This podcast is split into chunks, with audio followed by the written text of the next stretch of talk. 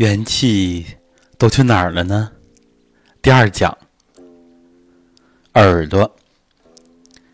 我们第一讲讲了眼睛，跟耳朵结合起来，那么就是我们常听到的聪明，耳聪而目明。这样的呢，是我们所说的有智慧。实际上。很多人都明白，聪明和智慧它是两个层面的，所以我们普通人都叫做小聪明，就是因为眼睛好使，耳朵灵，那么反应比较快。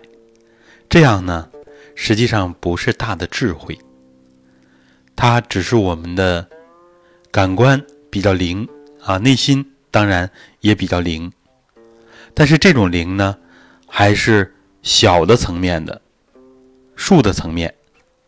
那么呢，它的作用是有限的。其实，就是智慧来说，它也是不同的。智，我们说更多的是指我们人的智商；慧，是传统文化最重视的。什么是慧呢？这些知识、技能、经验，这都不是慧。慧是对我们内在的觉知和体察。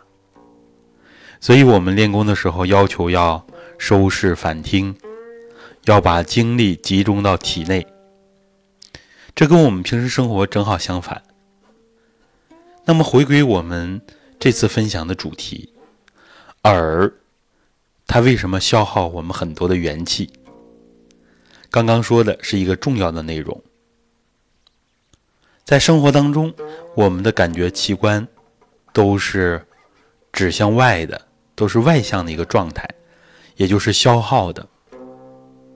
那么听，尤其是我们听东西听得过多，特别是我们在用力用心倾听的时候，有的时候声音比较小，我们费劲的去听，这呢是消耗我们很大的。还有呢，就是我们有的时候面对着噪音、嘈杂的一些。音乐，这些呢，其实都是啊伤害我们听力的。其实也是，就是这些方面，它是消耗我们肾气的。因为肾呢是开窍于耳的，这很多人都知道。所以现在很多人耳鸣，用各种办法治不好。为什么呢？因为很多人的耳鸣啊，它是长期的这种耳鸣啊，有的。短暂性的上火呀，或者其他原因呢导致的耳鸣，不在我们说的范围内。很多很多人长期的耳鸣，就是由于肾气不足、肾精的亏虚导致的。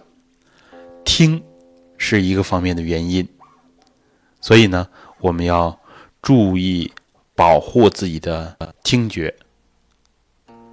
那么听觉呢下降，也是我们衰老的一个迹象。怎么保护呢？就是没事的时候要把听觉往里收，按照我们练功的要求往里收，这样才行。就是我们所说的三元归一，收视反听，这个很重要，减少自己的消耗，也让自己真正的从聪明升华到智慧，也就是这种内向的习惯，内在的觉知。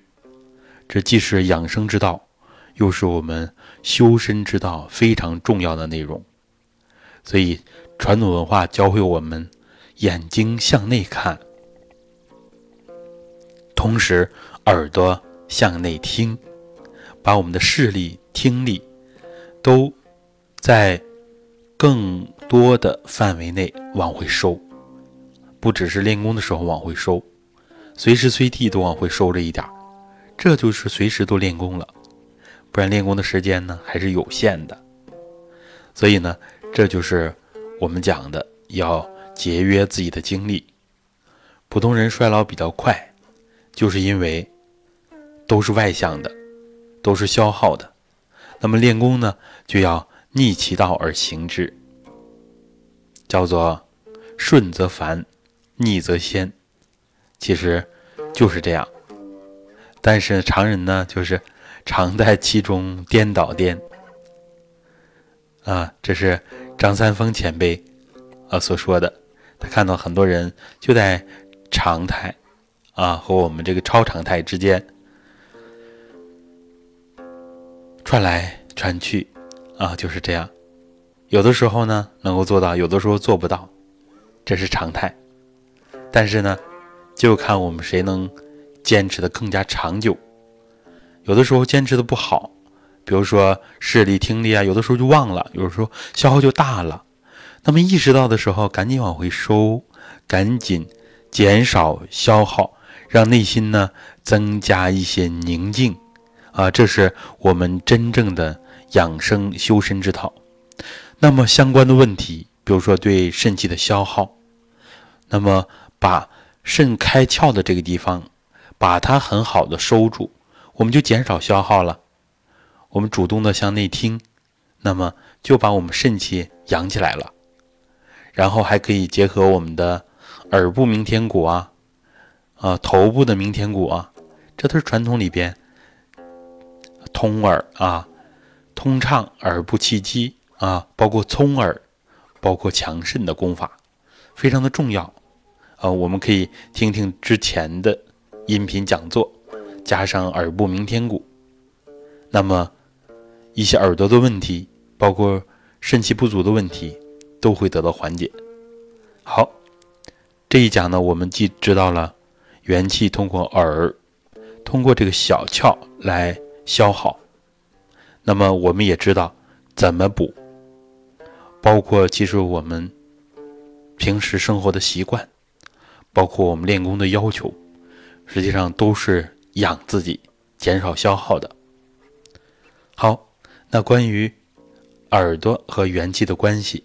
我们就分享到这儿，后边的课程，请大家继续关注，也分享出去，谢谢大家。